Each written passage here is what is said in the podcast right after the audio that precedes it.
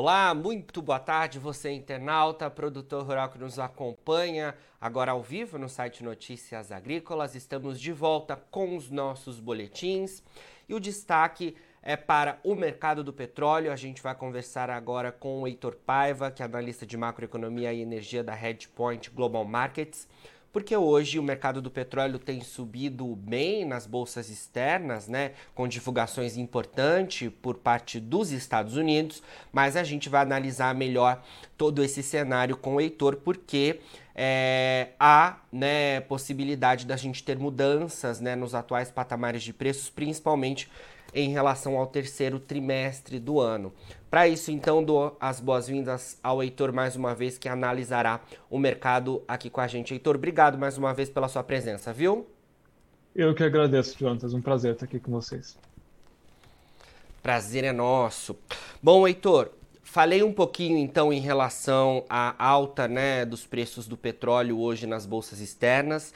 A gente tem Ainda assim, né, o tanto o Brent quanto o WTI operando abaixo de 100 dólares o barril, ainda assim, a, neste momento, alta de, 1,5, de mais de 1,5% para o WTI e de mais de 1% para o Brent.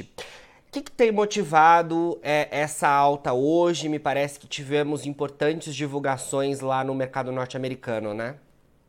Sim, bom, eu acho que assim, é, se você olhar para muitas commodities hoje, elas vão estar subindo, é, principalmente porque hoje os Estados Unidos, né, o governo dos Estados Unidos soltou dados de inflação em relação ao mês passado, tá? É, e se esperava que o índice de inflação ao consumidor viesse é, acima do que veio, né? Então ele veio acho que 8,7 ou 8,5, né? E se esperava algo algo maior do que o valor que veio hoje. Então, é, o mercado, de uma forma geral, começou a precificar o Banco Central americano sendo um pouco menos é, violento na subida de juros. E isso é um, é um, é um é, como que eu posso colocar? É uma forma né, de, de, que o mercado antecipa que o Fed vai subir menos os juros no, no, no futuro. E isso tem um efeito importante no índice dólar, que é um, é um derivativo que precifica é, o dólar em relação a, a outras moedas é, internacionais, e esse índice dólar, na verdade, tem subido pouco, né, depois dessa divulgação e dando espaço para que as commodities valorizem. E o petróleo ele vem nessa, ele vem com esse otimismo de que o, o Banco Central Americano vai subir menos os juros, né? E por isso a gente está vendo as cotações subirem hoje. Quando a gente olha para a questão dos estoques, né, que você comentou dos dados também que saíram, né, em relação a, a gasolina e, e, e, petróleo, a gente pode ver que na verdade a gente teve um, relatório meio misto hoje de estoques, tá? Por quê? porque os estoques de petróleo eles vieram, é, eles subiram, até o mercado é bem mais do que o mercado estava esperando. Mas quando a gente olha para os estoques de gasolina, a gente vê que na verdade os estoques de gasolina caíram bem mais do que estavam, do que o mercado esperava. Então isso coloca um pouco de, de essa questão de que a, a demanda por combustíveis nos Estados Unidos está tá fraca e que não deve se recuperar. É, então, assim, eu acho que a cotação hoje do petróleo está subindo, principalmente porque né, o mercado está precificando uma alta de juros menor né, daqui para frente para o Fed, dando espaço para as commodities e também, é, junto a isso, você tem a questão dos estoques de gasolina, que, que vieram abaixo do, do esperado. Certo. A gente vinha acompanhando, né, na, nas últimas semanas, preocupações relacionadas à demanda e esse, essa sinalização de hoje é, de alguma forma dirime isso, né? Mas é, quando a gente olha no cenário um pouco mais é, amplo, né? Não só focado nesse dado semanal que foi reportado, é, a gente ainda tem algum resquício de preocupação com a demanda no mercado, principalmente nos Estados Unidos, é, União Europeia e China, ou é, é, isso tem sido um pouco amenizado? Bom, na, na Europa, assim, a gente tem, né, um, problema econômico um pouco mais sério, né, que a região está passando por uma retração econômica relativamente grande, porque é, os fluxos de gás natural eles diminuíram, né, os fluxos que vinham da, da, da Rússia, né, isso causou, na verdade, um aumento relativamente forte né, e muito mais resiliente à política monetária do que nos Estados Unidos, porque na Europa tudo se faz com gás, né, então se o gás diminui a oferta de gás, o custo de eletricidade aumenta, isso tem feito né, com que a atividade econômica, industrial principalmente, retraia. Isso tem, né, consequentemente, colocado um pouco de pressão negativa no, na, no consumo de gasolina na região. Mas quando a gente olha para os Estados Unidos, eu acho que é importante colocar que lá assim, é o maior mercado de, de combustíveis do mundo. É importante colocar que, normalmente, essa época do ano é quando nós teríamos que ver as maiores é, a maior demanda por combustíveis, né? Porque é o momento que você tem o verão, é o momento que você tem as pessoas, né, de férias, e, e normalmente elas dirigem mais nessa época do ano. E o que aconteceu é que, a princípio, esse verão tem sido um pouco menos, é, é, como que eu posso colocar, frenético. As pessoas estão, é, em função dos altos preços dos combustíveis, dirigindo menos nos Estados Unidos. Só que o verão está acabando e logo a gente vai entrar no momento em que as temperaturas começam a cair, né, e as pessoas começam a sair menos. Então, teoricamente, a gente tem um risco de demanda no terceiro trimestre, tá? Que, que o mercado é, ele está ciente disso, mas esse risco de demanda, a princípio, ele parece não ser tão grande quanto a falta de oferta estrutural do mercado de petróleo, né? Porque quando a gente olha é, para principalmente a, a, questão da produção de petróleo, né, da OPEP e, e dos Estados Unidos, a gente vê que o grupo é, dos países liderados pela Arábia Saudita não recuperou o volume de produção né, é, que, que, eles tinham antes da crise. E os Estados Unidos, né, ele está quase um milhão de barris, produzindo quase um milhão de barris por dia menos do que ele estava antes da crise. Então, assim, o mercado de petróleo sabe desse risco de demanda que a gente vai ter no terceiro trimestre, né, que inclusive também é o momento em que as refinarias diminuem um pouco a atividade em função da, da, da manutenção programada que elas têm normalmente entre outubro e novembro, mas a gente tem um risco de oferta grande. Então eu acho que assim é, existe uma sazonalidade de baixo nos preços que a gente eventualmente vai ter, só que ela pode ser menos é, intensa do que em, em, anos passados, justamente por esse, esse, problema de oferta que a gente está tendo, né? Quando a gente olha, por exemplo, para a questão do diesel, que é hoje é, uma das commodities que eu acho que tem energéticas, né, que tem um balanço de oferta e demanda mais apertado, é, como eu disse, é normal que a gente tenha uma queda né, na, na produção de diesel também no terceiro trimestre, em função da, das é, manutenções das refinarias. Isso deve colocar uma pressão ascendente no preço do diesel no terceiro trimestre. Por que, que eu digo isso? Porque você vai ter menos produção de diesel em um momento em que a Europa, principalmente, vai estar buscando comprar diesel no mercado internacional porque ela não vai ter conseguido encher totalmente seus estoques de gás natural. E a gente sabe que o diesel ele é um substituto, em alguns casos, do gás. E o gás não está sendo enviado à Europa justamente em função da, da questão da guerra da Ucrânia e da, e da resposta russa às sanções que foram colocadas em Moscou. Então, é, eu acho que assim o mercado de energia ele está um pouco é, é, desigual, então algumas commodities vão apresentar uma resiliência maior essa sazonalidade de baixo do que outras, tá? E o diesel é, é uma commodity que eu particularmente acho que vai resistir a essa tendência de baixa e continuar com preços elevados é, nos principais centros de comercialização. Certo. Heitor, tem uma pergunta para te fazer então em relação a isso que você trouxe sobre a perspectiva em relação ao terceiro trimestre do ano. Mas antes eu queria voltar a falar um pouquinho sobre a questão dos Estados Unidos. É, na verdade, saber se você acha que com essa divulgação agora dos estoques, se a gente já deve ter chegado no pico de consumo, né, no verão norte-americano, no hemisfério norte, na verdade, ou se a gente pode ter ainda mais surpresas na próxima semana em relação a, a, ao, ao consumo né, e, e, os estoques por lá baixando. O que, que você acha? É, bom, eu acho que assim, é, sazonalmente falando, essa época do ano que a gente tem mais consumo de gasolina e é muito provável, né, que a gente comece a ter sim, é, se o pico não foi essa semana, provavelmente ela, é, tá. essas semanas recentes, provavelmente vai ser em breve. E por que que eu digo isso, tá, Jonatas? Porque no terceiro trimestre é uma época do ano que normalmente os Estados Unidos começam a apresentar furacões muito grandes, né? Isso pode parecer meio absurdo para a gente, mas assim é uma coisa que impacta muito a mobilidade né, no sul dos Estados Unidos, que é uma zona consumidora é, bastante significativa de gasolina. E essa, e, assim, o Departamento de Pesquisa de Clima dos Estados Unidos, ele colocou que esse ano a gente vai ter furacões mais fortes do que a média, né?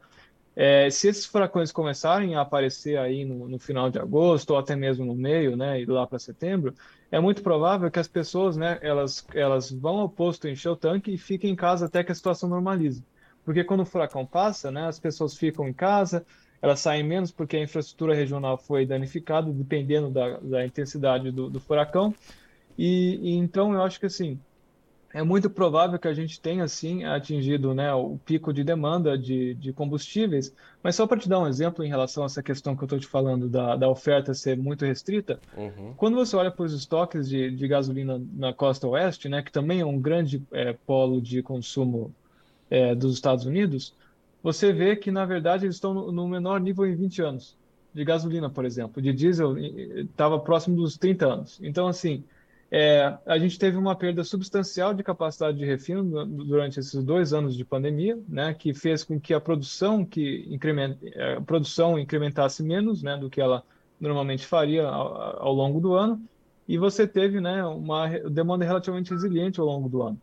Então, os estoques de diesel, gasolina nos Estados Unidos estão muito baixos, né? É, e isso claramente pode fazer, ou pode pelo menos compensar a, a tendência de queda que normalmente a gente teria para os preços no terceiro trimestre em função da retração da demanda.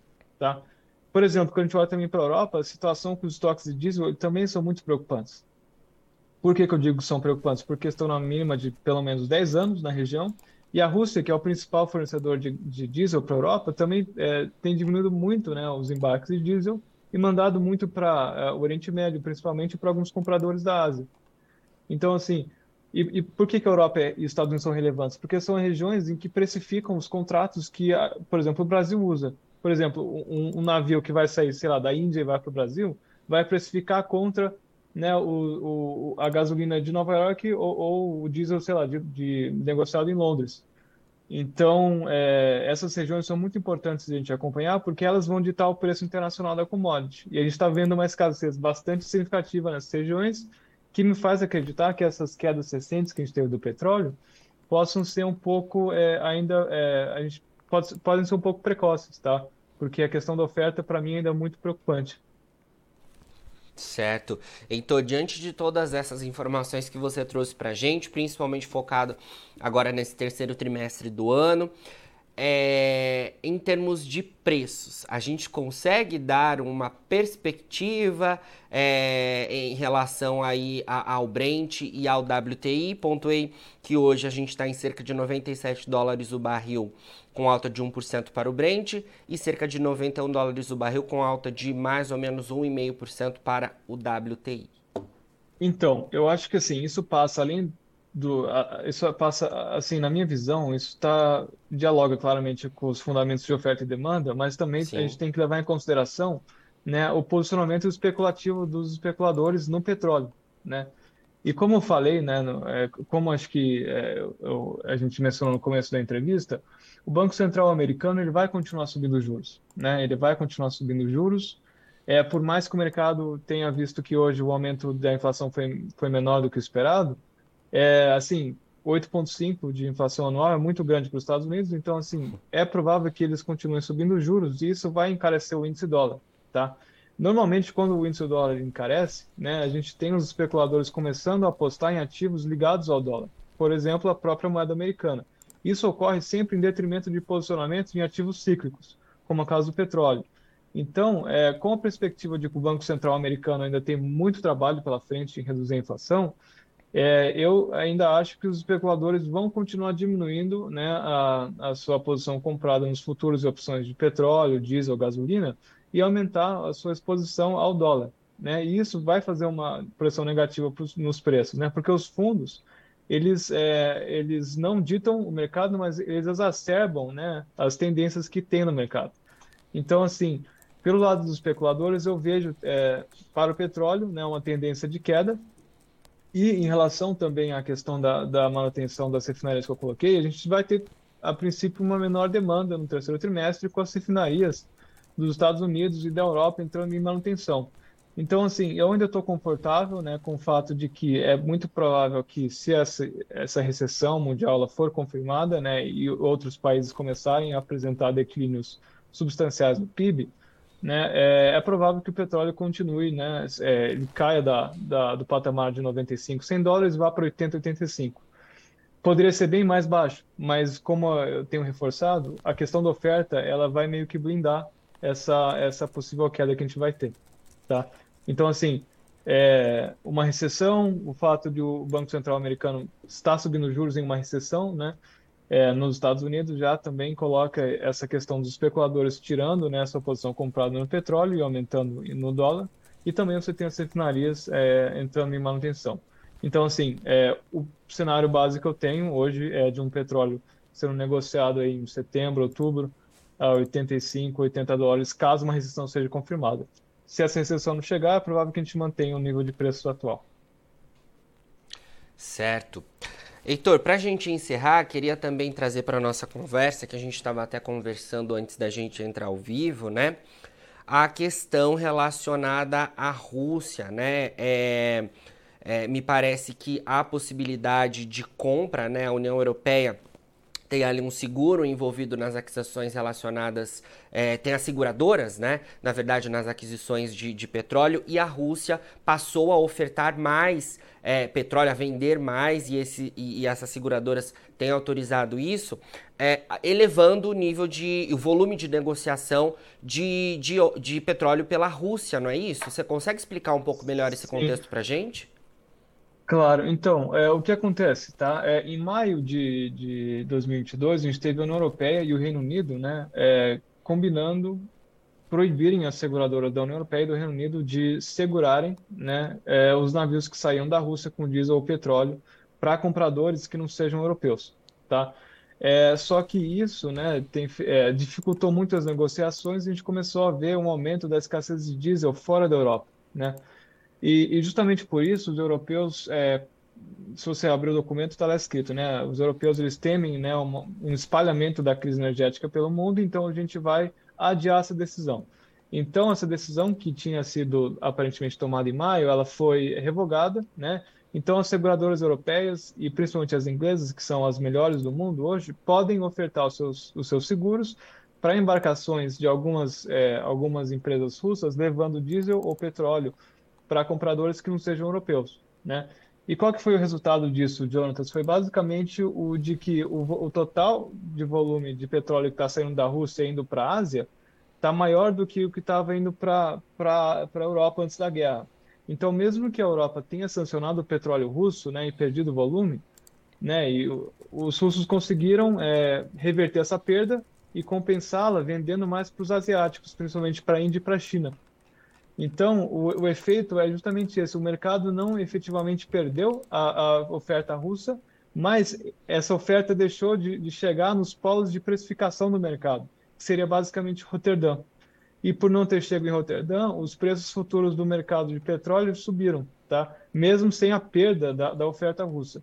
Então, é uma situação interessante porque mostra que é, se os europeus precisam do, não precisam mais dos russos, os asiáticos eles podem, é, eles têm, na verdade, aumentado a, a, compra dos russos, né? Então, é, é uma situação que deve continuar, é, deve continuar principalmente nesse terceiro trimestre, quarto trimestre, porque a crise do diesel, ela não vai embora. Ela não vai embora tão cedo, a gente tem poucas refinarias hoje no mundo, né? É, refinando, a gente perdeu uma grande capacidade de refino em função da pandemia, eu acho que por isso é, essa decisão europeia né, de continuar segurando navios que vão para outras regiões com petróleo russo e diesel é, não deve ser é, revogada. Nossa, Heitor, quantos fatores aí, né? A gente olhando os fundamentos e olhando também a macroeconomia que é, vocês ajudam aí é, de alguma forma né, a trazer as perspectivas para esse mercado, mas de fato muitas coisas em jogo. A gente seguirá acompanhando. É sempre um prazer ter vocês da Redpoint por aqui para esclarecer a gente. Sempre que tiver novidades em relação ao mercado do petróleo, pode contar com a gente por aqui, tá bom? Perfeito, Jonathan. Eu que agradeço. Boa tarde para vocês. Boa tarde.